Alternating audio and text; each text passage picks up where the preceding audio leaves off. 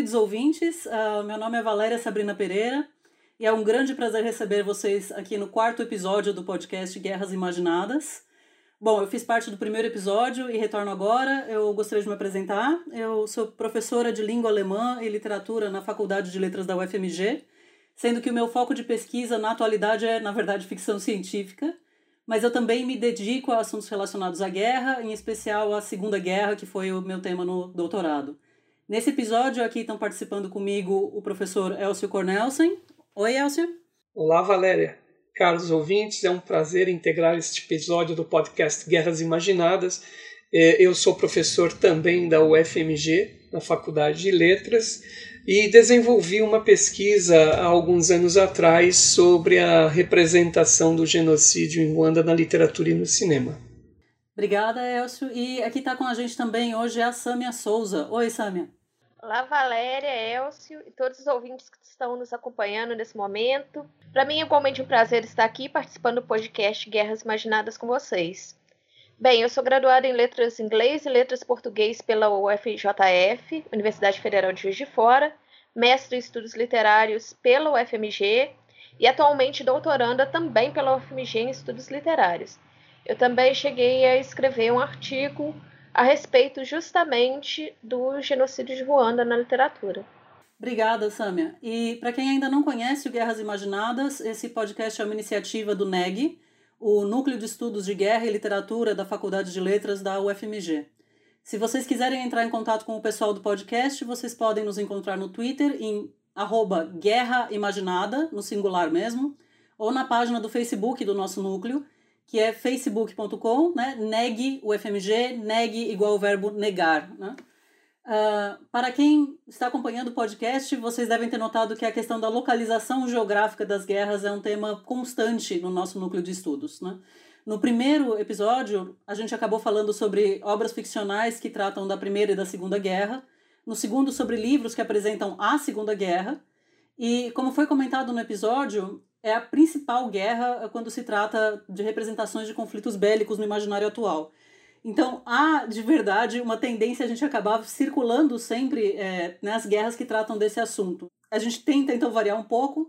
Foi a partir apenas do terceiro episódio que a gente tratou das guerras iranianas, é, pela perspectiva da, Eliana, da iraniana exilada na França, Marjane Satrapi. Ou seja, a gente quer dar mais uma variada no de hoje e a gente vai agora é, partir para o território africano. Assim, a nossa escolha como tema desse quarto encontro foram obras, sejam livros, filmes ou séries, sobre o genocídio em Ruanda.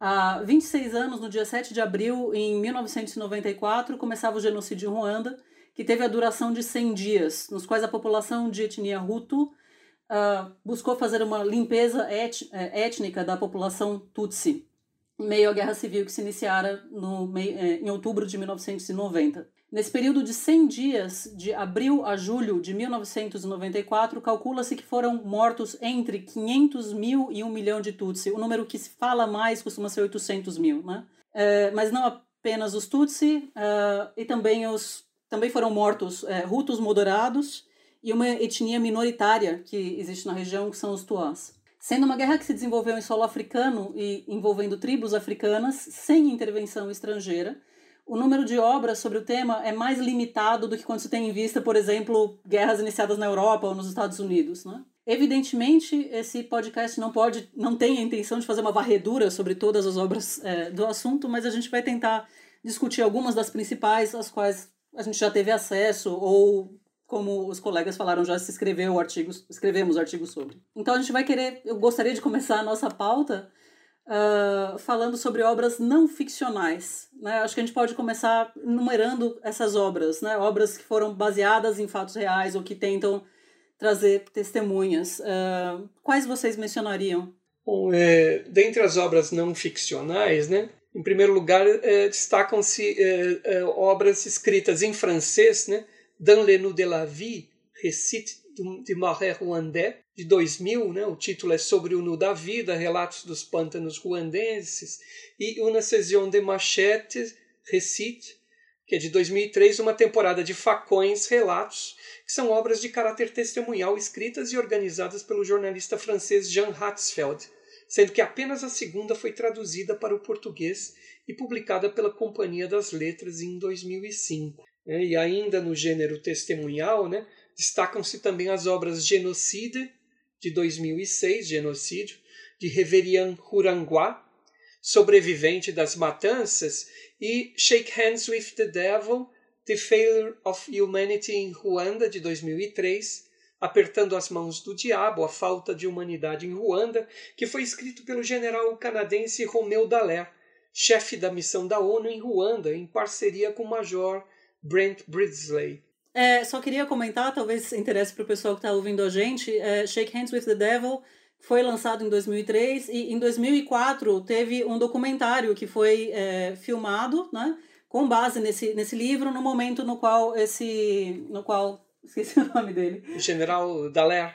Isso. Ele, ele volta para Ruanda. Então eles filmam todo esse momento que ele tem os encontros com o presidente atual. É tudo muito muito emocional e muito emocionado e está disponível no YouTube, pelo menos no momento no qual a gente fala agora. Sim, perfeito. Isso. E um outro exemplo né, do gênero uh, testemunhal é a obra Left to Tell, né, de 2006, Sobrevivi para Contar, O Poder da Fé Me Salvou de um Massacre, a edição brasileira de 2008, eh, pela editora Objetiva do Rio de Janeiro, né, eh, de Imaculei Libaguiza, né, juntamente com Steve Irving, né, uma obra que, em que uma sobrevivente relata então aqueles eh, dias, aquele período de intensa matança em seu país. Né? E conforme você mencionou, uh, Valéria, né? então há também produções documentais, né? não ficcionais, uh, no âmbito do cinema, com um destaque para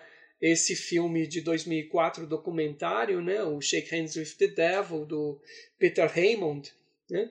Uh, e também outros né? como que foram logo rodados ali nos anos 90 mesmo, como Journey into Darkness, de 94, When Good Men Do Nothing, de 95, Triumph of Evil, de 98, Keepers of Memory, 2004, Ghosts of Wanda, de 2005, Flowers of Wanda, de 2008, e uh, A Generation After Genocide, que é de 2010. Bem, no meu caso, eu queria mencionar a trilogia da autora ruandesa Scholastique Mukasonga, que embora ela já morasse na França em 94, então ela, quando o genocídio aconteceu, ela não estava presente em Ruanda, mas ela teve a família quase toda que permaneceu no país vitimada justamente por ele.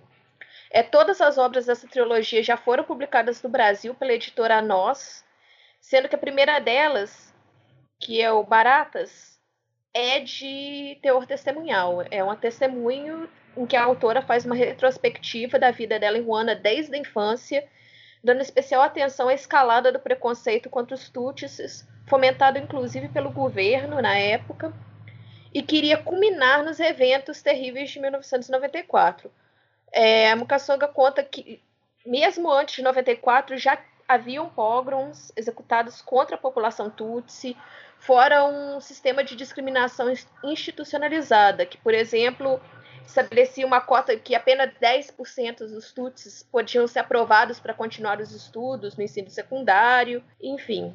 O próprio título do livro, Baratas, é justamente a ofensa que era mais comumente dirigida aos Tutsis por aqueles que os odiavam. Então ela coloca bem essa escalada que, de preconceito que iria, ao longo dos anos, culminar no genocídio a desumanização, a exclusão da população Tutsi, que foi feita anos e anos antes. É, a segunda obra seria Mulher de Pés Descalços, que é uma homenagem da autora mãe, Stefania, assassinada brutalmente durante o genocídio, e que é mais ou menos uma forma que ela conseguiu de dar um, uma elogia à mãe, é, um enterro apropriado a ela já que ela não pôde recuperar o corpo dessa mãe. A terceira obra é A Nossa Senhora do Nilo, que é um romance autoficcional, ou seja, é um romance que mistura a biografia da autora, né, a, a parte né, de autobiografia, com uma ficcionalidade, na medida em que ela coloca personagens, ela não coloca a si mesma na história, né? E que se foca em um grupo de meninas que estudam em um colégio de elite em Ruanda no qual, devido a essa cota, só 10% das alunas podiam ser tutsis. E esse livro é baseado na própria experiência da autora, que é descrita, inclusive, pela primeira vez no livro Baratas, como uma das poucas tutsis aprovadas no Exame Nacional para continuar seus estudos a nível secundário. E ela foi enviada para um colégio de elite chamado Notre-Dame de la Cité, e no qual estudavam, em sua grande maioria, alunas filhas de pessoas cérebres, de detentores do poder, e como é que foi essa experiência de estar ali com essas outras meninas e se sentir sempre muito excluída, sempre muito deixada de lado ali, inclusive pelos professores. É um colégio religioso, inclusive pelas outras freiras, enfim. Podemos também é, mencionar é, da produção fílmica, né? É, que há uma profusão maior de obras ficcionais, né? Podemos apontar alguns filmes, não sei se você quer complementar, Samia. É, em termos de filmes, tem é, a série né, do Netflix, a Black Earth Rising, que está agora ainda disponível. É, tem também o Hotel Ruanda, que não deixa de ser baseado em fatos reais também, mas, enfim, é elaborado isso. Sim, exatamente, né? Que o Hotel Ruanda é de 2005, né? Do Terry George o Shake Hands with the Devil, que é de 2007, né? e que saiu no Brasil com o título História de um Massacre, que é a ficcionalização da história ou da, do relato de memória do General Dallaire, é, dirigido pelo James Spotswood. Além disso, há um outro que é canadense, né? É um Dimanche a Kigali, que é de 2006, uh, e saiu com o título no Brasil Tensão em Ruanda, que é de Robert Favreau.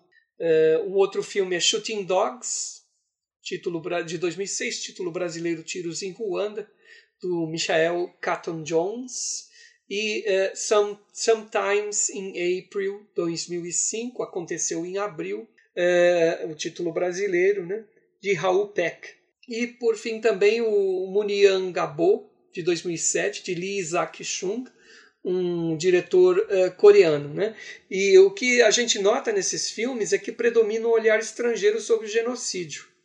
Uh, exceções são o Hotel Ruanda, Sometimes in April e o Muniangabo, sendo que o último, esse mencionado, né, é uma das principais obras que retratam Ruanda no período pós-genocídio, a partir do olhar uh, ruandês. Né? Uh, ainda na, na questão dos, das obras que são ficcionais, já que a gente passou por esse assunto, eu citaria um livro excelente, infelizmente não, não foi traduzido para o português, o livro Hundertage, de Lucas Berfus, que é de 2008, é um livro de um suíço, ele foi traduzido para o inglês, pelo menos, se alguém eh, tiver interesse, eu recomendo muito, se chama 100 Days, né, que é, é a quantidade de dias que durou o genocídio é um livro que é extremamente elogiado. É, Lucas Belfus era inicialmente uma pessoa muito conhecida como dramaturgo, foi o primeiro romance dele. Apesar de ele ter sido muito elogiado, algumas pessoas criticaram ele justamente pelo formato não ficcional, né? porque ainda era muito recente, 2008, e as pessoas achavam que não, não cabia a ele tentar apresentar o genocídio através de um romance. Perfeito. É, indo para obras ficcionais, tem um livro, inclusive, do autor brasileiro Michel Laube, que é o A Maçã Envenenada, que não é sobre o genocídio, mas no qual ele menciona o genocídio de Ruanda. É, nesse livro, o protagonista é um jornalista que está procurando repensar um trauma pessoal. A namorada dele, uma ex-namorada, se suicidou e tudo. Na época lá de 93, 94, em que ele ainda era jovem, tinha 18 anos, enfim. E ele vai fazer é, justamente uma ligação entre trauma pessoal, trauma coletivo. E o, esse personagem fala no livro, inclusive, que ele entrevistou uma das sobreviventes do genocídio de Ruanda, a Imaculele Bagiza, e vai falar sobre o livro dela, vai várias vezes mencionar o genocídio, é, as coisas que aconteceram, enfim. Não é um livro sobre o genocídio, mas é um livro que fala também sobre o genocídio. Ali dentro da, de uma perspectiva de trauma dos personagens e esse jogo entre trauma individual e trauma coletivo. Uh, bom, a gente citou várias obras, né? Muitas vezes a gente passou muito rápido pelo nome delas, então talvez seria melhor agora começar a discutir elas através de detalhes, como o próprio Elcio já comentou, também da, perspectiva, da perspectiva das, das obras, né? Porque, como a gente já comentou anteriormente, há essa questão de eurocentrismo né, no, no, nos debates da guerra. E não deixa de ser importante pensar onde essas obras que a gente está falando, sobre as quais a gente está falando agora, foram produzidas e como isso reflete a forma como o conflito é representado e como a própria África é representada. Né? Então, eu gostaria que agora a gente debatesse um pouco sobre essa relação entre a procedência das obras e a representação no, no conflito, o que, que a gente pode perceber, como é que isso influencia? Certo. É, é até um fenômeno é, interessante, porque quando é, nós é, olhamos também é, literatura, por exemplo, história, interpretação, memória sobre a guerra, constata-se que a maior produção é em língua francesa, com destaques para publicações na França, na Bélgica e no Canadá. E isso tem uma razão de ser, né? Eh, já ligado à própria história de Ruanda, porque Ruanda foi é, colônia alemã no período de 1897 até 1916. Então, durante a guerra, a Primeira Guerra Mundial, nos conflitos é, da própria guerra que se, se transferiram também para o ambiente dos países eh, colonizados na África, né, a Bélgica vai eh, receber, vamos dizer assim, o protetorado de Ruanda. Isso vai ser formalizado em 1922 e a, a Bélgica então ficará como sendo o país colonizador de Ruanda até 1962, quando o país se torna eh, independente. Então há essa ligação com a Bélgica histórica, há a ligação com a França também, por toda a influência francesa geopolítica naquela região. E, e também a relação com o Canadá é interessante porque ela vem principalmente pelo fato de que o general que comandou a missão de paz da ONU, né, e que eh, era exatamente uh, uh, do Canadá, que é o general Romeu Romeu Dallaire. Né? Então, só mencionando assim brevemente, né, nós encontramos obras interessantes para essa temática que a gente está abordando. É, por exemplo, há uma obra é, intitulada Image d'après Cinéma et Génocide au Rwanda. É uma produção francesa exatamente sobre esse tema do cinema e do genocídio. Ou um outro né, de Catherine Cocchio, né, Ruanda, le réel et le récit, né? Então o real e o relato, que, né? então essa discussão sobre a memória, né?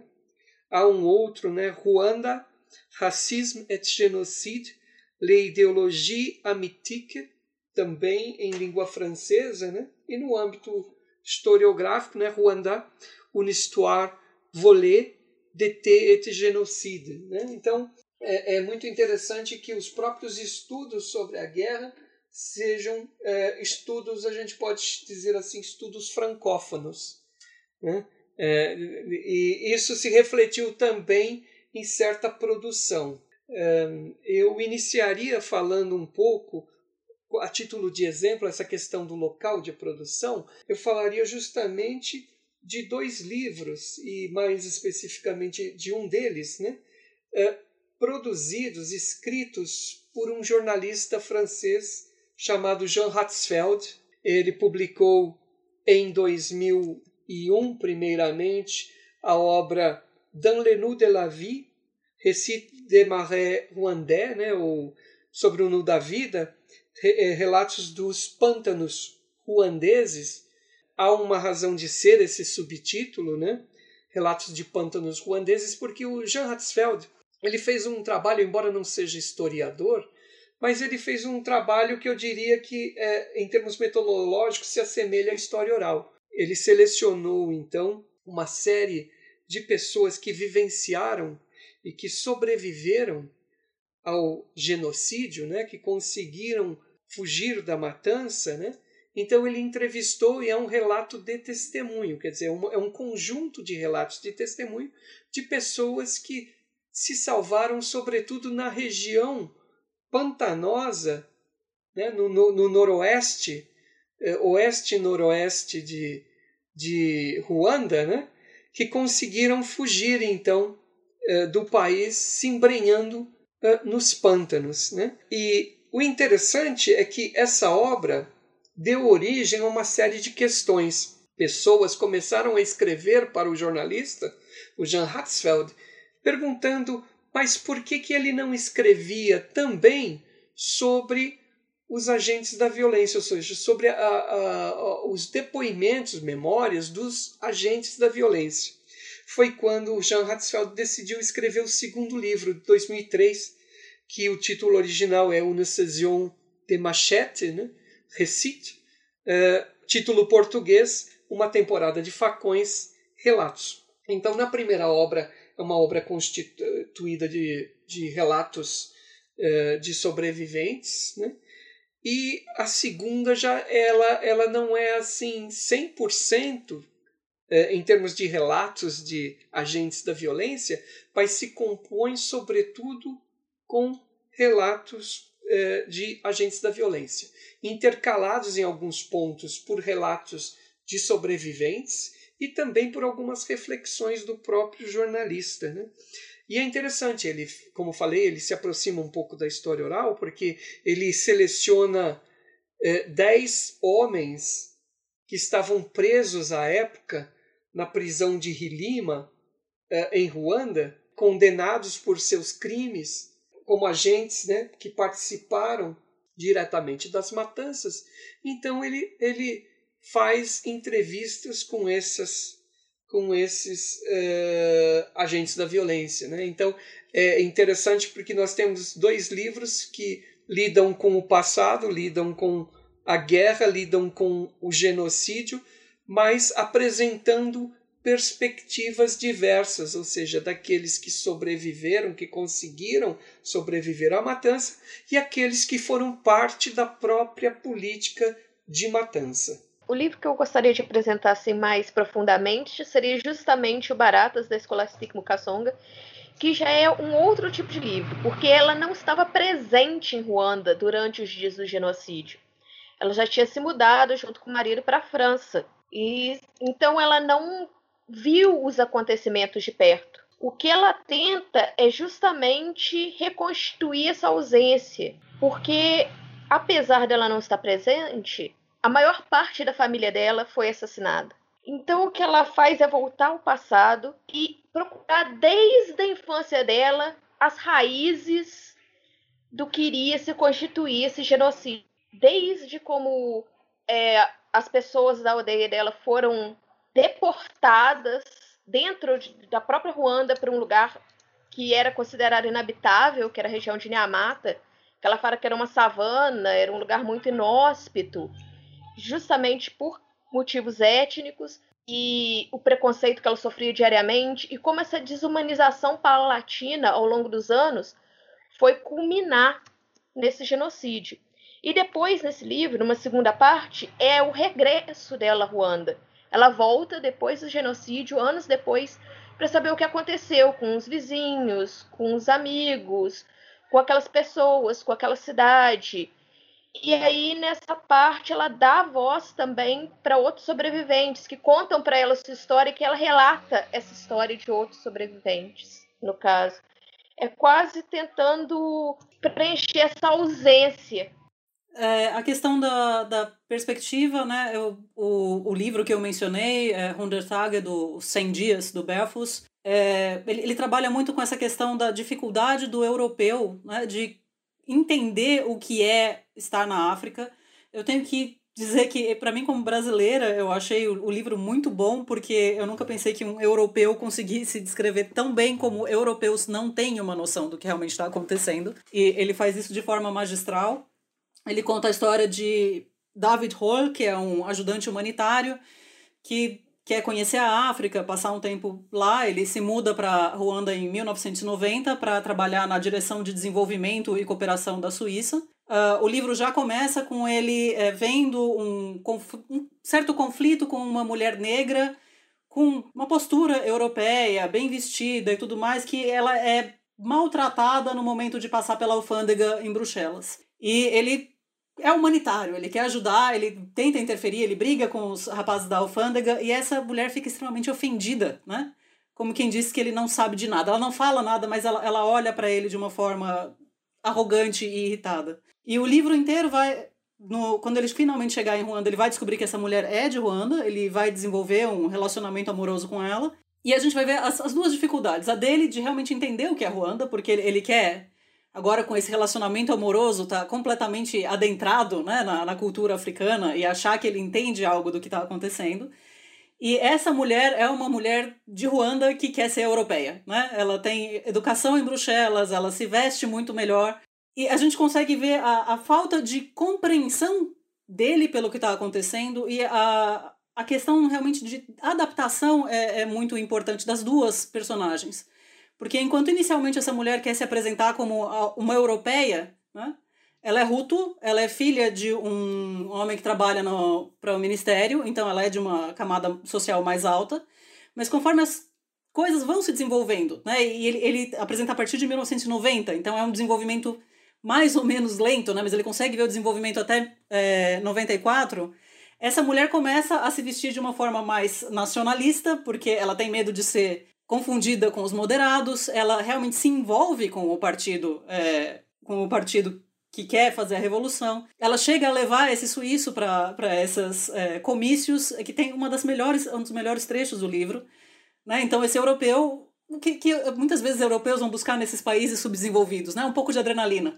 Então, quando ele está nesse comício, ele fala que é muito mais excitante do que um show de rock, porque aqui realmente é vida e morte. Eles poderiam me matar a qualquer momento.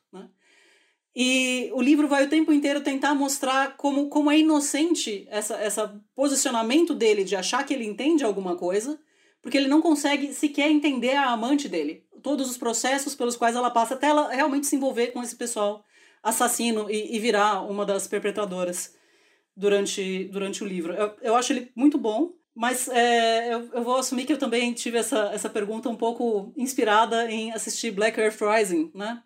Que começa, é, não sei se vocês, acho que todo mundo assistiu, né?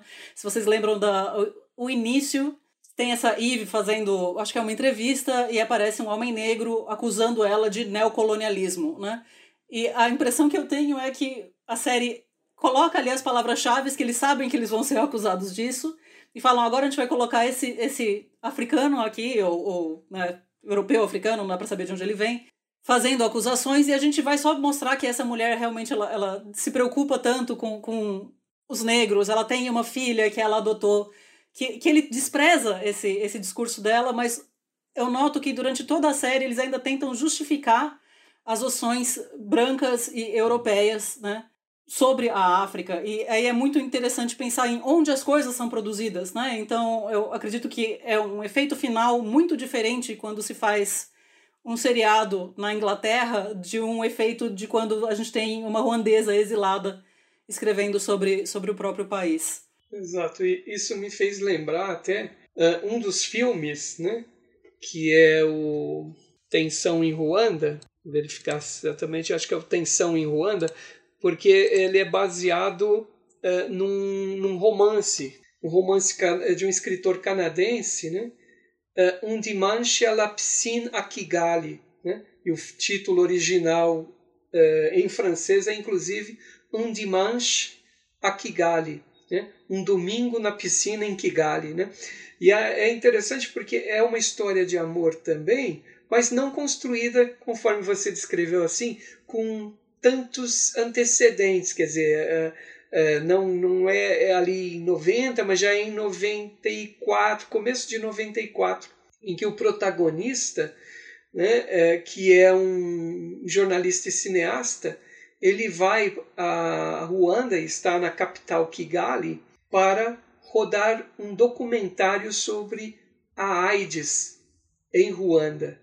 E ele se hospeda no hotel Hotel de Colline, que é o hotel cinco estrelas da capital Kigali, é um hotel referência para várias obras, tanto documentários, ficções, relatos, né? porque foi um dos locais de memória, se a gente pode chamar assim, lugares de memória dessa guerra. Ele se hospeda lá e fica conhecendo uma jovem uh, gentil, né? uma bela jovem é, filha de pai é, Tutsi e mãe Hutu, né?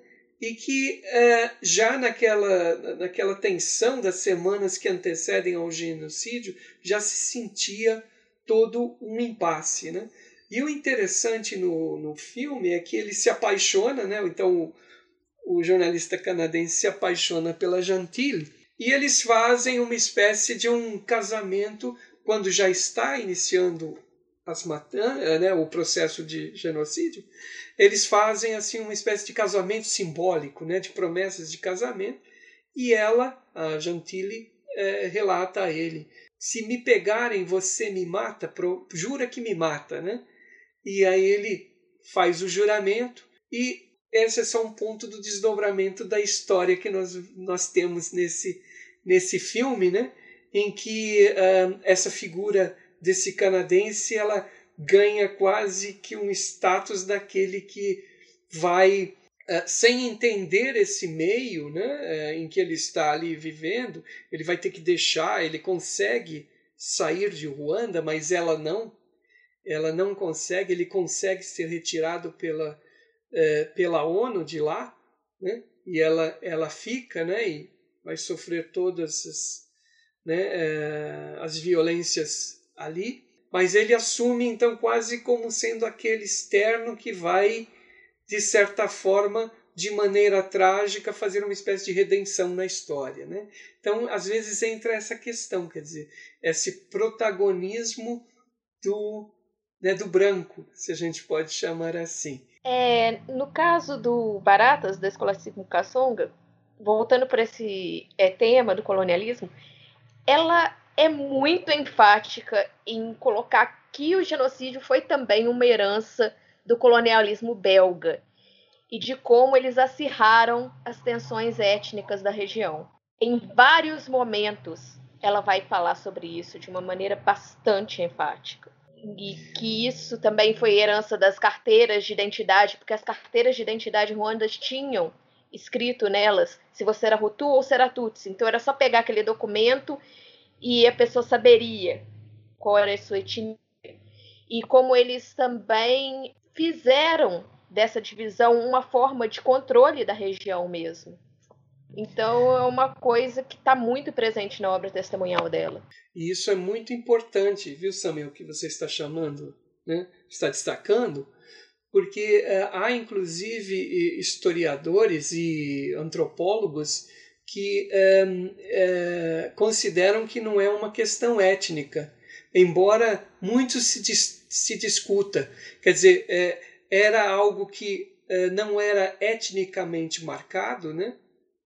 Na, nas relações tribais, se a gente pode chamar assim, de Hutus, Tutsis, Tuas, como tal, mas na interpretação colonial belga, e talvez já na colonização alemã isso já se fizesse presente, mas sobretudo na colonização belga e no início ali da década de 30, isso é programaticamente estabelecido, aquilo que era interpretado como sendo distinções sociais, né, quase como castas, e não de eh, distinções étnicas, passam eh, do, no olhar eh, da teoria eugenista adotada pela colonização belga passa a ser entendido como etnias definidas com estereótipos físicos determinados, com é, distinções nas próprias documentações pessoais. Né?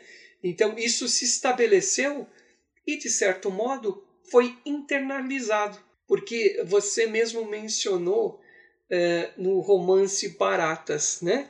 É, que é, utilizavam muito a expressão iniense, que em Kinyarwanda, que era justamente isso, como baratas, insetos que têm de ser exterminados. Havia na época, e isso aparece nas obras, tanto nas obras eh, não ficcionais, seja na parte da literatura, quanto na, na parte do cinema, mas também né, na literatura da Mukazonga, né, aparece a, a, a preponderância dos meios de comunicação de massa, da divulgação exatamente desses estereótipos construídos e de estereótipos negativos atribuídos a Tutsis. Né? Então, por um lado, a, a emissora, a RTLM, né? a Rádio e Televisão uh, das Mil Colinas, que se chamavam assim, né? RTLM, tinha programas em que se falava abertamente contra os Tutsis e diziam né, xingamentos, usando a palavra baratas. Né? Havia um jornal Cangura também, que era uma publicação uh, que até os teóricos chamam uma publicação antitutizista, que ela era voltada exatamente para disseminar o ódio contra o, né, o, o, o, grupo dos Tutsis. Né? Então isso vai aparecer nessas, nessas obras. Né? É, inclusive, essa questão do, do rádio aparece também no, no romance do Belfus, é, porque uma das intenções desse romance dele é marcar a culpa da Suíça, né? porque a Suíça, na, na intenção de ser humanitário, mas de dar estabilidade, eles deram estabilidade para esse regime ditatorial e eles treinaram muitas pessoas a usarem o rádio, a serem radialistas, que foi exatamente a ferramenta utilizada para perseguir né, os, os Tutsi, e ele também comenta do fato de que eles inclusive deram linhas de telefone que foram utilizadas para marcar o genocídio e para passar os nomes de quem deveria ser morto quando. Também acho interessante é, comentar, para quem ainda é, é, novo no assunto e estiver interessado, o, o filme Abril Sangrento é da HBO e ele é extremamente didático, né? Você acha que não tem praticamente nenhum tema sobre o genocídio que não apareça nesse filme. É, então, acho que esse acho que é o, é o Sometimes in April, não é? Isso, é o próprio. Eu acho que e, é, ele é um dos é. melhores filmes que tem, de fato, da E com, da com Idris Elba, isso, e, é. e, eles passam tudo, e a forma como começa, né? Eles dão esse, esse relato sobre os belgas, e as primeiras imagens que a gente tem são imagens de fato da, da época, deles medindo a cabeça é, dos é, Hutus e Tutsi, nariz, né? Que eles têm essa questão de falar que os Tutsi têm um nariz diferente, comparando os olhos, e é muito claro ali a, a ideia de eugenia, né? E isso fica representado nesse filme. Isso Exato. também está marcado na obra da Mukasonga, muito nessa fase que ela fala da escola, de como as colegas falavam que ela não tinha o nariz correto, que ela não tinha o cabelo correto, que ela era feia por causa disso. E ela adolescente ali, e muito essa comparação, porque o correto seria a aparência culto, no caso. Agora, continuando aqui, a gente está falando muito sobre os livros em si e como as coisas são representadas, mas talvez para alguns ouvintes falte um pouco de contexto né, sobre como é que é, o genocídio aconteceu, como é que essa guerra se desenvolveu. E, então, acho que o Elcio poderia comentar mais sobre isso para a gente. É, o, né, a gente falou um pouquinho assim sobre a questão da da colonização belga, né, e que a, o fim da colonização belga teria sido a, o processo de independência é, de Ruanda, concluído em 1962, o que eles chamaram de Revolução Social, né? E aí se instaurou então uma certa linha no poder, né? É, que é, era representada sobretudo por, por Hutus nos postos chave. Né? Além disso, foram, foram períodos conturbados que fizeram com que é, cada vez mais pessoas buscassem o exílio, inclusive. Né? Até em 1973 ocorreu uh, um golpe uh, dado pelo general uh, Juvenal Rabiarimana, que vai ficar no poder até o dia 6 de de abril de 1994, exatamente no dia anterior ao início dos massacres, do genocídio. Né? Então, o que é esse quadro conturbado dos anos 60, 70 e 80 fizeram foi que uh, vários uh, ruandeses buscassem uh, exílio né, no, nos países vizinhos. E a partir dessas é, né, de, de certas lideranças no exílio, formou-se um movimento é, contrário ao governo de Ruanda. E é assim que começa a guerra civil em Ruanda, em 1 de outubro de 1990, quando uma organização rebelde chamada Frente Patriótica Ruandesa, ou FPR, invadiu o norte de, do país, vindo do território de, de Uganda. Então, é, é, é um, esse grupamento né, é, da Frente Patriótica Ruandesa ocupou uma faixa norte do país, fazendo frente então ao governo né, do Juvenal Habyarimana, né, é, que era ligado ao MRND, o Movimento Revolucionário Nacional para o Desenvolvimento. Então eram essas duas forças que estavam em conflito é, é, e passava também por essa distinção de, de maior ou menor grau entre Tutsis e Hutus. Com isso, né, com o início da Guerra Civil, a perseguição a Tutsis se tornou cada vez mais intensa, assim como a propaganda anti-Tutsi que a gente já mencionou. Ah, no ano de 1993, eh, iniciaram negociações para um armistício entre as duas, as duas frentes. E a ONU, eh, a partir do seu papel, tentou mediar essa negociação de cessar-fogo, de armistício. É, esse armistício ele foi concretizado pelo Acordo de Paz de Arusha. É, Arusha é uma cidade na Tanzânia, onde as lideranças dessas duas é, frentes se encontraram e assinaram um termo de que haveria uma reestruturação política em Ruanda que incluiria também líderes da FPR, ou seja, uma mudança no próprio cenário político. Todavia, isso não saiu do papel. É, a ONU, então, como já fez em outros conflitos, enviou um contingente de cerca de 2.500 homens é, das unidades, as chamadas unidades dos capacetes azuis, uma missão chamada UNAMIR, United Nations Assistance Mission for Rwanda. E a UNAMIR que foi comandada então pelo general canadense Romeu Dallaire e que tinha entre os soldados alguns uh, de exércitos da própria África, mas também belgas, né?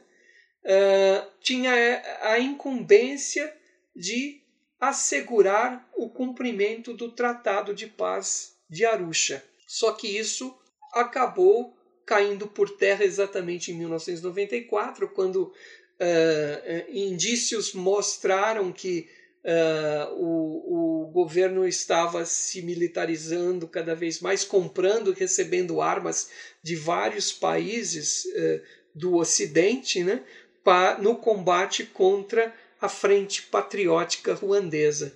e, ao mesmo tempo, toda essa propaganda anti-Tutsi. Até que Uh, em 6 de abril de 1994, ocorreu um atentado ao avião presidencial uh, quando ele decolava de Kigali, do aeroporto de Kigali, da, da capital ruandesa, né, em que uh, o presidente do Burundi também estava nesse voo e o presidente, o Juvenal Habyarimana, foi vitimado nesse atentado. Até hoje não se sabe quem promoveu o atentado ou quem foi o autor do atentado, então as forças do governo alegaram que foi a FPR, a FPR alegou que foram as forças do governo. É como a gente já conhece de outros eventos históricos, onde esses, esses, esses uh, eventos-chave no recrudescimento até da violência acabam uh, como uh, né, meio que enevoados por diversas versões. E foi exatamente esse o deflagrador do genocídio, o atentado ao presidente, ao, eh, ao presidente eh, Juvenal Habyarimana. Eh, em 7 de abril se inicia então as mortes. Mas havia todos, toda uma prerrogativa, uma espécie de preparação para o genocídio. Havia sido feito um censo, um recenseamento algum pouco tempo antes, algumas semanas antes, em que os Tutsis foram identificados com endereços, com tudo mais. Quer dizer, havia certos indícios ali que algo estava sendo gestado naquele, período e a própria rádio RTLM veiculava certas certas informações sobre isso. E isso vai estar muito presente numa das obras que eu analisei, que é, é exatamente o Shake Hands with the Devil, do general Romeu Dallaire, porque ele vai contar exatamente a sua vivência da guerra, tendo que lidar com as frentes, com as lideranças das frentes, né? e também, uh, de uma maneira quase que impotente, não poder fazer muita coisa para evitar o genocídio, uma vez que uh, a própria ONU não determinava, durante o genocídio, não determinava o genocídio como tal, e sim como, um, como se fosse algo muito mais ligado à guerra civil, e que, portanto, não deveria ter interferência, e não a um genocídio propriamente sendo realizado dentro de um processo de guerra civil. É, no final de, de, ali logo depois do início da, do, das matanças, o general Romeu Dallaire ele recebe uma ordem para retirar as tropas, porque dez soldados belgas dos capacetes azuis que faziam a segurança da casa da, da vice-presidente uh, Agathe uh, haviam sido mortos. É, e toda a família da vice-presidente foi morta também. E depois que esses soldados foram mortos, então houve uma ordem para retirar as tropas da ONU. E ele se recusou. O general se recusou e falou: Não, eu vou ficar aqui, eu quero testemunhar o que está ocorrendo nesse país aqui. E aí ele teve adesão de mais soldados e eles ficaram num contingente menor do que era o inicial, mas ficaram e presenciaram muita coisa, conseguiram retirar com caminhões, é, cerca de 30 mil pessoas eles conseguiram retirar. Inclusive tem o um episódio do hotel, né? O Hotel das Mil Colinas, né? que são caminhões da ONU que vão retirar aquelas pessoas que estavam abrigadas no, no Hotel das Mil Colinas. Né? É, então o Romeu Dallaire viu muita coisa. É, após o, o, fim do conflito, quando ele volta ao Canadá, é, ele cometeu algumas vezes suicídio, inclusive. É, o filme uh, Shake Hands with the Devil, uh, o, o, o filme ficcional que se chama A História de um Massacre em português, é muito interessante a construção, por quê? Porque o filme começa com a cena terapêutica. O general sendo atendido pela sua psicóloga e ele, então, na cena terapêutica, vai contando e aquilo vai em flashbacks, flash forwards, né? Eh, construindo toda. Né? Então, esse, esse, esse trauma que está ali presente, sendo trabalhado com o general, né? inclusive o Shake Hands with the Devil, né? que dá, dá título ao livro do Romeu Dallaire, que ele escreveu junto com o seu ordenança, que é o, é o tenente Bradley. Né?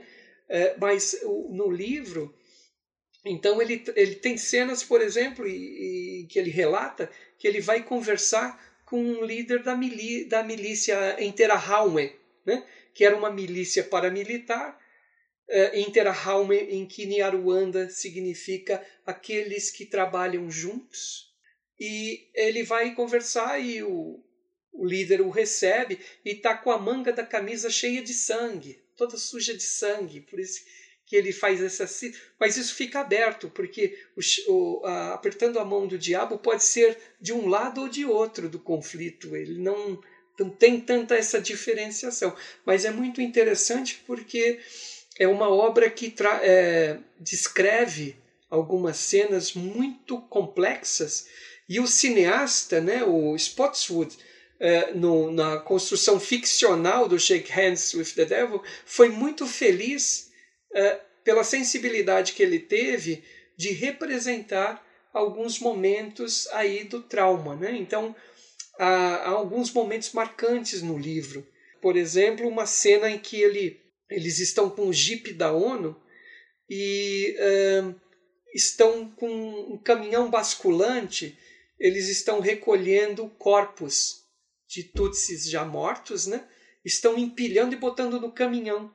E uma menina Ruto, ela toda vestida de branco, tal, ela passa e ela pisa e ela escorrega no sangue, porque estava escorrendo muito sangue do caminhão, e ela cai e ela ela tem uma espécie de um surto, começa a gritar e todo o ambiente fica fica hum, tenso. O pessoal vem para cima do jipe da ONU e ele ainda consegue sair. Tem uma outra cena também em que ele vai, vai se encontrar com um dos líderes da FPR, né? E que eles atravessam uma ponte que é uma ponte como se fosse ponte é, uma ponte de troncos. E eles deixam o veículo do outro lado da margem é, porque achavam que os veículos militares não iam é, a ponte não ia suportar o peso dos veículos militares. Então eles fazem a, a travessia com a ponte e ele nota que uh, alguma coisa meio que balance, fazia com que a ponte tivesse um pouco desequilibrada. E quando ele tira umas ripas, ele vê são corpos. Corpos que é como se a, a ponte tivesse represado uma série de corpos mortos ali. E aí ele vai tirando e mais corpos e corpos. No final do filme é muito interessante, né? Quando ele fala para até de uma maneira autoritária para a psicóloga, a senhora tem que me, tem que me fazer voltar no final, é ele caminhando no rio e os corpos liberados, como se o rio tivesse levando os corpos, né? Como se aquele corpo, aqueles corpos represados da ponte fossem também todo o trauma dele, da vivência que ele estava tentando soltar aquilo, né? Então, esteticamente é um filme muito bem bem elaborado e com todas as permissões que a ficção possibilita, né? Mas o, roman, o, o livro também, testemunhal, traz diversas passagens nesse sentido. O documentário também, a gente pode falar que é muito, também do Shake, Shake Hands with the Devil, também é, é muito a questão do trauma. É, Sim. É, é um pouco impressionante, porque apesar de ser sobre o genocídio e ter diversas é, imagens dos mortos, é, você está o tempo inteiro acompanhando esse homem que está repetidas vezes falando sobre a própria culpa acaba sendo até mais impactante, porque ele em nenhum momento se autocongratula, as pessoas agradecem ele ou, ou, ou, alguns culpam, mas o tempo inteiro ele fala que a culpa é dele, o tempo inteiro ele acha que a culpa do genocídio inteiro é dele, porque ele avisou antes e não teve efeito. Mas ele avisou, né? Mas é, ainda assim ele acha que ele não avisou da forma correta, que ele não foi enfático o suficiente que ele carrega todas essas mortes com ele. Né? Sim, e ele como, né, como o militar chefe da missão, né, é, é, se apresenta como muito sensível. Em nenhum momento é. ele é indiferente ao que está ocorrendo. Muito pelo contrário, é dessa sensibilidade que de fato vem esse olhar que você comenta do próprio documentário, né? Dessa quase uma autopunição e uma auto até o nome do, do livro, né? Uh, Shake Hands with the Devil. No documentário, é. ele chega a comentar em algum momento que aquilo era não o mal, né? Mas o demônio em si. E, e, ele tem essa pausa que ele fala, segundo a minha religião. E aí você consegue notar que para ele é literal, né? É um demônio literal. Sim. E que essa culpa é uma culpa religiosa também, né? Ele, que ele deveria ter agido de outra forma. Sim, exatamente. É, a gente também poderia comentar a representação, a, a, gente viu aí a representação do trauma e da guerra em Shake Hands with the Devil, é, como ele acontece em outros livros, como ele aparece nos, nos livros dessa escritora ruandesa, Samia. É, no próprio Baratas, a primeira cena do livro é justamente ela acordando de um sonho traumático, no qual ela vive na forma de sonhos como se ela estivesse no meio do genocídio, porque ela não estava lá. E ela se sente muito culpada de não estar lá com a família dela. Ela estar na França, dela não estar presente ali em Ruanda, quando a família dela foi vitimada. E ela já descreve o próprio livro, em vários momentos, como uma espécie de mortalha que ela coloca sobre o, os corpos da família dela, para conseguir, de alguma forma, preservar os nomes deles, a memória deles, porque ela não conseguiu encontrar os corpos para dar um enterro conforme a tradição povo dela. E isso também é um motivo de dor para ela, principalmente porque a mãe dela muitas vezes diz para ela que, olha, se eu morrer, você tem que cuidar do meu enterro, você tem que fazer, me cobrir com pano, tem que fazer todas essas ações da tradição. E ela não foi possível para ela fazer isso. Então ela, ela até chama o segundo livro dela, que é mais voltado para a mãe, como uma mortalha de papel que ela faz para essa mãe. Então tem muito dessa culpa do sobrevivente, de por que eles e não eu, por que, que eu não estava presente. Enfim, isso está muito forte não só no Baratas, mas nesse outro livro, A Mulher dos Pés Nus, que é sobre a mãe. E no Notre Dame do Nilo tem menos, mas também tá lá. É, uma, uma, cena que eu acho muito boa para pensar em, em, trauma é o início do, do Sometimes in April, né, do Abril Sangrento, que esse o, o, personagem principal, né, Augustin, era um soldado, mas no momento que começa o filme ele é um, ele é um professor escolar e começa a chover e ele fala em todo todo abril chove e ele vai contar das memórias dele e é muito bom o contraste porque ele você tem uma música de fundo triste e ele fala que todo abril é, é, triste e celebra da dor e todos sofrem, mas ao mesmo tempo o que eles estão mostrando são as crianças no recreio cantando e dançando com músicas muito alegres. Mas ele não consegue mais participar da realidade dessas, dessas crianças. Aquela cena de abertura é, é, muito, é muito forte. Sim, é esteticamente bem realizada, né? Para transmitir né? Essa, algo da ordem do subjetivo, né? É. Você traduzir esteticamente o, ali a próprio sentimento e o trauma da, da personagem. Né? É, em, em, alguns casos, é, Hotel Ruanda eu achei, eu não sei o que vocês acharam no filme, mas eu achei ele, ele bem mal realizado, né? A questão do trauma, quando ela aparece, quando ele finalmente é exposto aos cadáveres, né? Porque ele, ele tá dentro do hotel, é o momento no qual ele sai, e ele retorna, e aí ele começa a, a, a ficar nervoso, e ele abre a camisa dele, arrancando todos os botões. Aquele é o momento de trauma. Eu achei um pouco triste. É assim. complicado, complicado. Hum. Exato. É, e o filme tem um pouco daquela lógica da construção do herói, né? Daquele. Ele. Não que o Shake Hands não tenha no, no filme ficcional, mas ali é bem mais, bem mais marcado, né? É, essa construção do, do herói. E, e, é interessante essa questão, por exemplo, do trauma, se a gente pensar nos livros do, do Jean Hatzfeld, principalmente uma temporada de Facões, porque é, é, chama a atenção que no, no, relato dos agentes da violência, é, em geral, não aparece essa noção do trauma que pode ser também uma forma do trauma, mas ela em termos assim de discurso ela não, não se faz presente. Uh, e o que a gente vê uh, muito é uma. Porque eles foram entrevistados entre 2001 e 2002, ou seja, já estavam ali cumprindo pena quase oito anos, alguns condenados a 12 anos, uh, um dos dez condenado à morte, mas parece que havia comutação para perpétua, algo assim. Homens comuns, não eram lideranças políticas, eram homens comuns uh, na, na, sua maioria lavradores, que uh, cometeram, né, uma vez que o, o Jean Hatzfeld não se concentra em Kigali na sua história, ele se concentra numa região chamada Niamata, é uma região rural. Então a percepção dele não é a percepção do genocídio urbano, mas sim do genocídio rural. Por isso que há essa fuga para os pântanos, tudo mais. E o interessante é que ao conversar com esses presos, eles utilizam, por exemplo, muito a palavra trabalho. Então, eles se referiam ao genocídio como trabalho, né? que eles saíam para trabalhar uh, e se encontravam em tal lugar às nove horas e uh, os comerciantes organizavam então os veículos, as caminhonetes que os levariam até os pântanos e que eles então é, trabalhariam nos pântanos é, e que ao soar do apito às quatro e meia estava finalizada a jornada e eles voltavam e aí recebiam espetinhos, bebidas, alguma coisa assim que os comerciantes davam. Mas a, o linguajar é como se fosse o mesmo que eles usavam naquela época, uma espécie de permanência do discurso que mobilizou pessoas comuns a perseguirem e matarem seus vizinhos, considerados como o diferente o diferente que seria eliminado. Né? Então, o livro o, Uma Temporada de Facões traz muito esse discurso, o discurso do agente da violência, da, daquele que tomou parte das mortes. Né?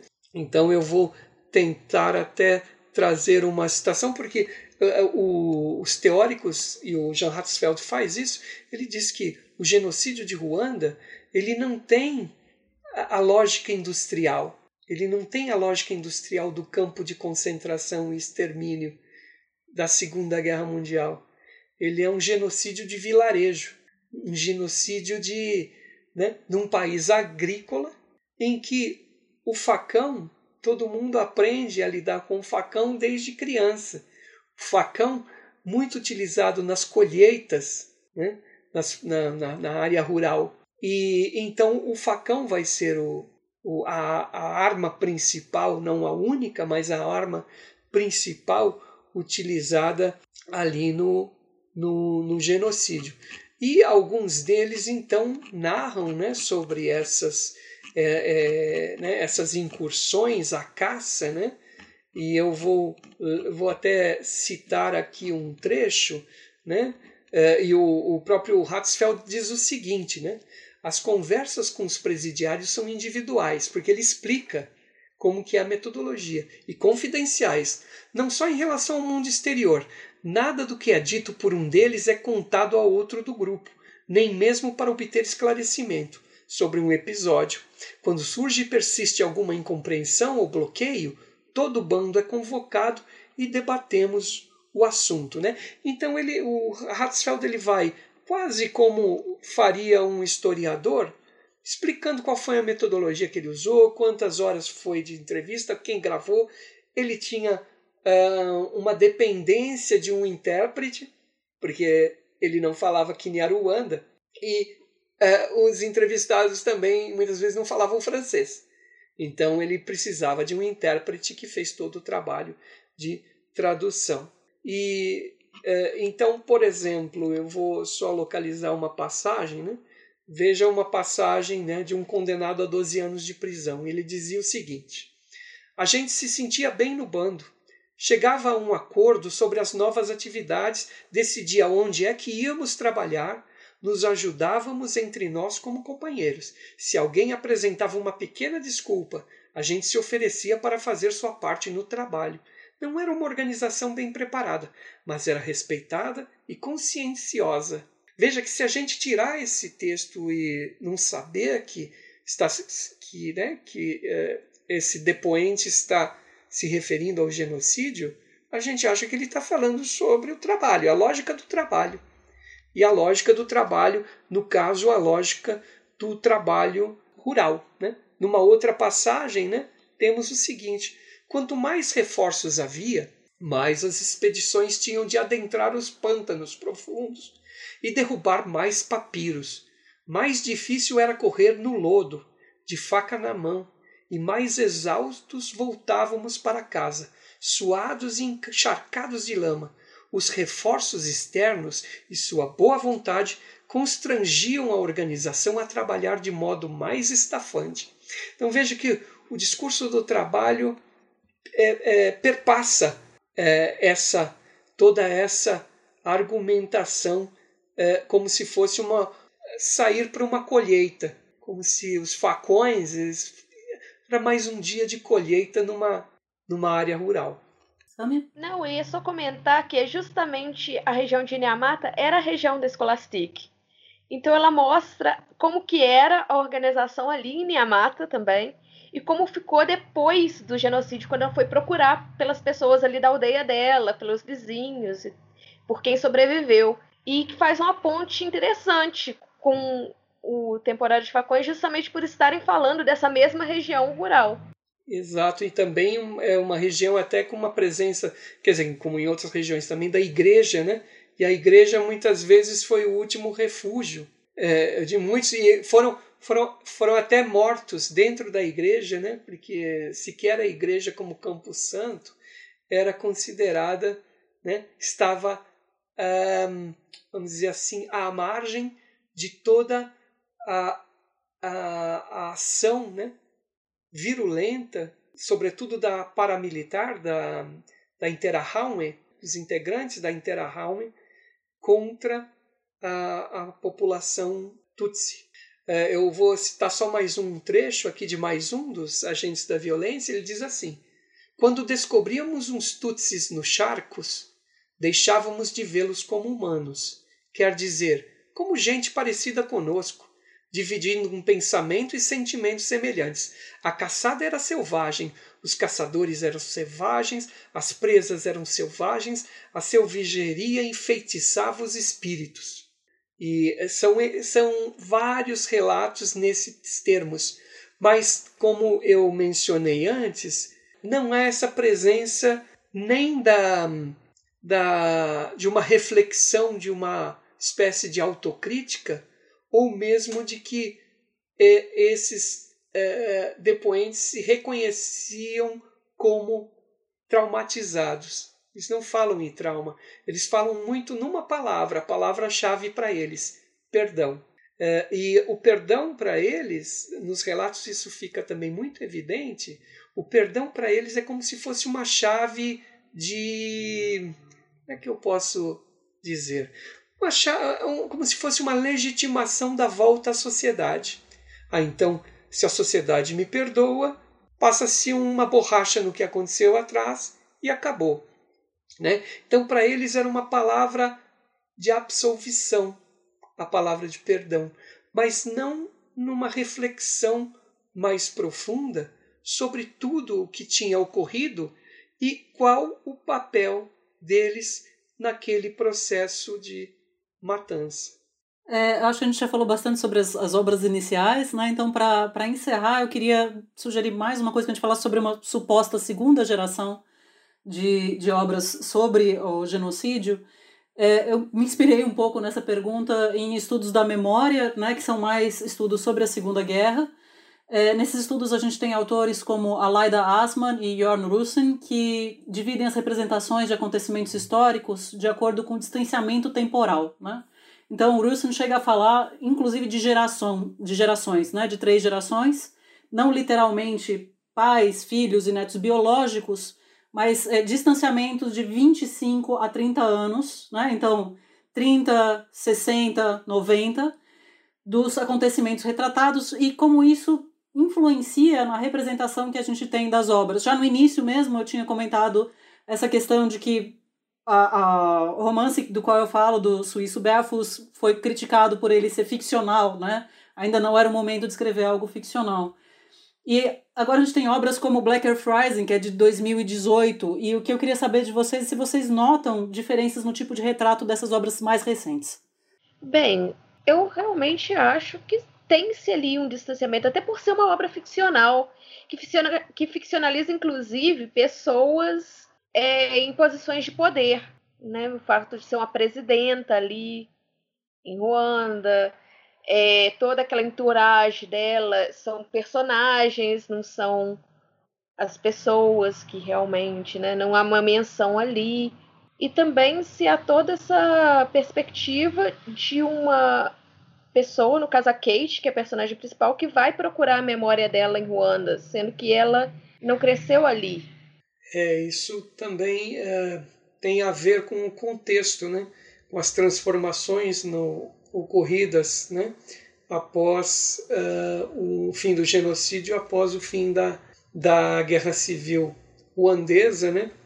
e com a instalação uh, de membros da, da FPR, da Frente Patriótica Ruandesa, no poder, né? que permanecem no, no poder até os dias de hoje, né? o presidente Paulo Kagame era o líder da, da FPR já em, ali no, no início dos anos 90, durante a, a Guerra Civil. Né?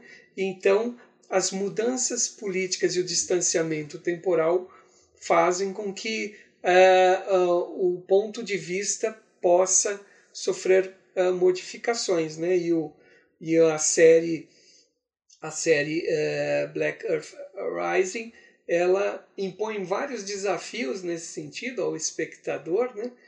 É, é, principalmente aqueles que já, já leram, já viram outros filmes de outros períodos, né? de entender um certo embaralhamento ali da história, né? em relação né? à discussão, obviamente, muito marcada sobre a noção de justiça, mas ao mesmo tempo é, embaralhando a, ali as peças que estão é, naquele jogo de poder. Né? É, bom, Black Earth Rising eu, eu achei que tem, tem várias problemáticas, né? É, até cheguei, eu e o Wilson chegou a conversar isso antes, né?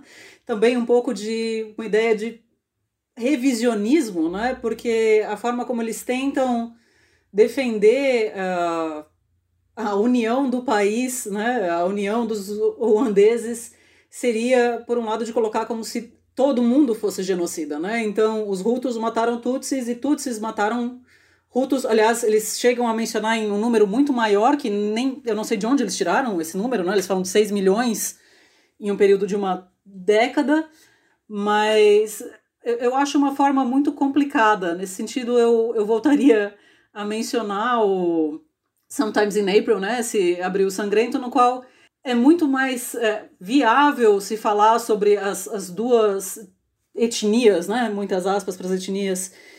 A gente tem que repensar essa questão das etnias quando ela é contada através de um ruto moderado, né? Que perdeu família, que também teve que se esconder e, e pensar nessas, nessas outras questões. Tem uma outra cena muito boa desse filme, que é quando tem três mulheres é, fugindo no pântano, é, carregando uma que está tá muito ferida, e uma mulher tá fazendo comida do lado de fora da cabana dela, ela vê essas mulheres ela chama elas para entrarem na, na casa e fala: vocês podem ficar até a noite.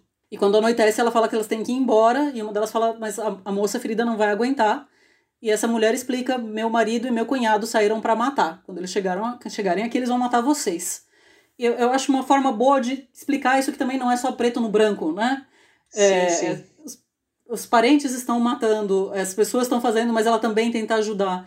Enquanto, por outro lado, o Black Earth Rising tenta colocar como eles têm que perdoar porque todos eles são iguais no sentido de matança e Sim. isso é, é, um pouco complicado.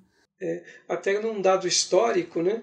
É, porque quando o, o general é, Juvenal Habyarimana morre no atentado, é, seria é, natural que a, a sua vice, né, a vice-presidente Agathe, subisse, né, assumisse o né, o, assumisse o posto de, de, né, de presidente, só que ela é assassinada, ela e sua família, filhos, marido, todo mundo, porque ela era ruto moderada.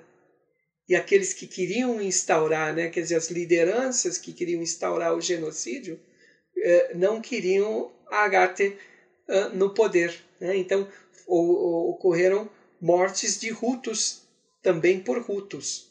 É, o que, que justamente vai ao encontro do que é, você é, argumenta, Valéria, de que de fato não é vítimas e algozes simplesmente definidos a partir dos, dos determinados grupos, né?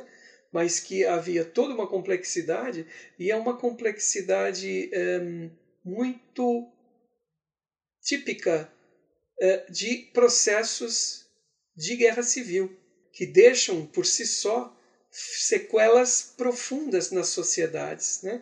Se a gente pegar a Guerra Civil Espanhola dos anos 30, é, em que ainda hoje, né, com, uh, né, e sobretudo depois da Lei de Memória na Espanha em 2002, né, que o tema tem sido trabalhado, valas comuns têm sido desenterradas, né, corpos exumados. Né? A gente vê no processo de guerra civil na, na ex-Yugoslávia também, deixa-se muitas sequelas na sociedade. E a sociedade ruandesa não é diferente. Né? Se a gente fala, pensar aí com, uh, né, com teóricos como você mencionou, da da Asma, tal, e essa questão das gerações e das, das uh, releituras possíveis que as gerações vão fazendo de acordo com o distanciamento uh, histórico, isso de fato ocorre. Né? É, e o momento político é, ruandês também passa a ser um, um fator, né? porque muitas dessas rememorações não são produzidas num sentido de um resgate do passado, mas sim de uma análise crítica do próprio presente a partir das vivências né, do passado.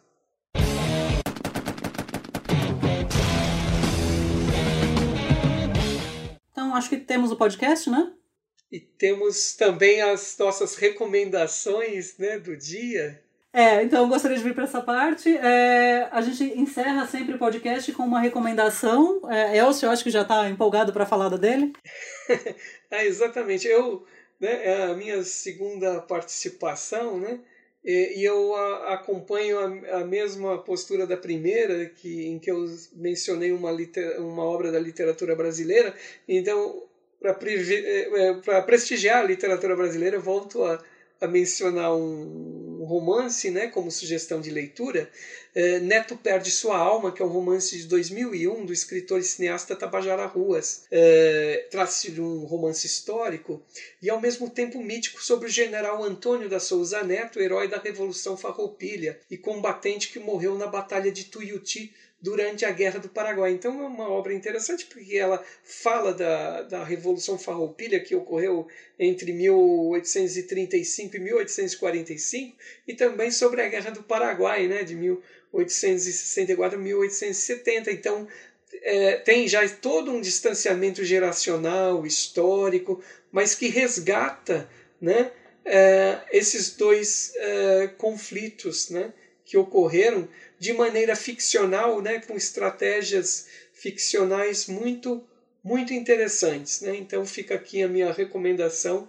o romance Neto perde sua alma. Samia? Bem, eu não vou ser muito criativa e eu vou recomendar, claro, a Scholastic Mukasong. Os três livros delas estão publicados aqui no Brasil pela editora Nós. Principalmente o primeiro deles, que é de literatura testemunhal, Baratas, que infelizmente não é muito divulgado. Esses livros não são muito conhecidos sobre o tema do genocídio de Ruanda. E, bom, eu recomendaria é, um quadrinho para ficar com, com outras mídias, né? É, Fax, Fax de Sarajevo, do Joe Kubert, que é um quadrinho no qual ele relata a situação no qual o editor de quadrinhos de Sarajevo ficou junto com a família dele, eu não lembro o nome do editor agora, Erwin Rustem-Magic, é, em abril de 92. Então, essa situação de estar na cidade cercada e todos os bombardeios e ter problema de moradia, arrumar comida e tentar fugir, né?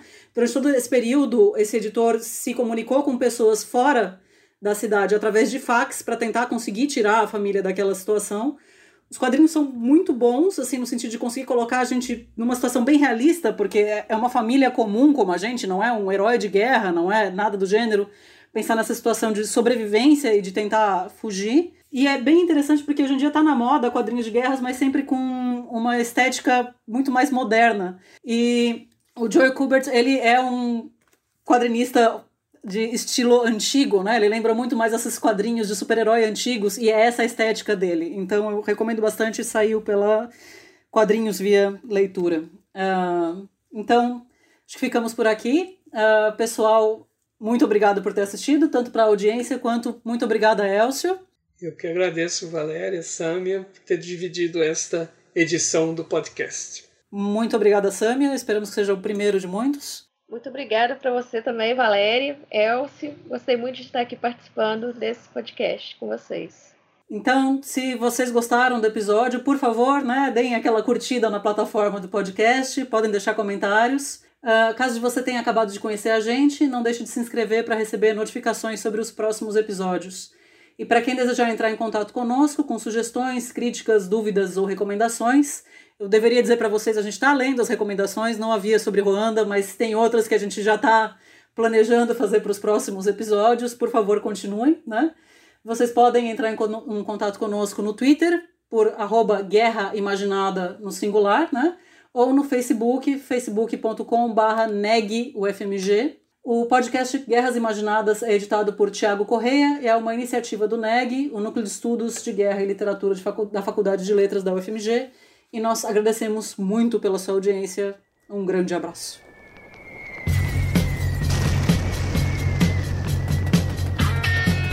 We shall fight on the beaches. We shall fight on the landing grounds. true nature of war is to serve itself.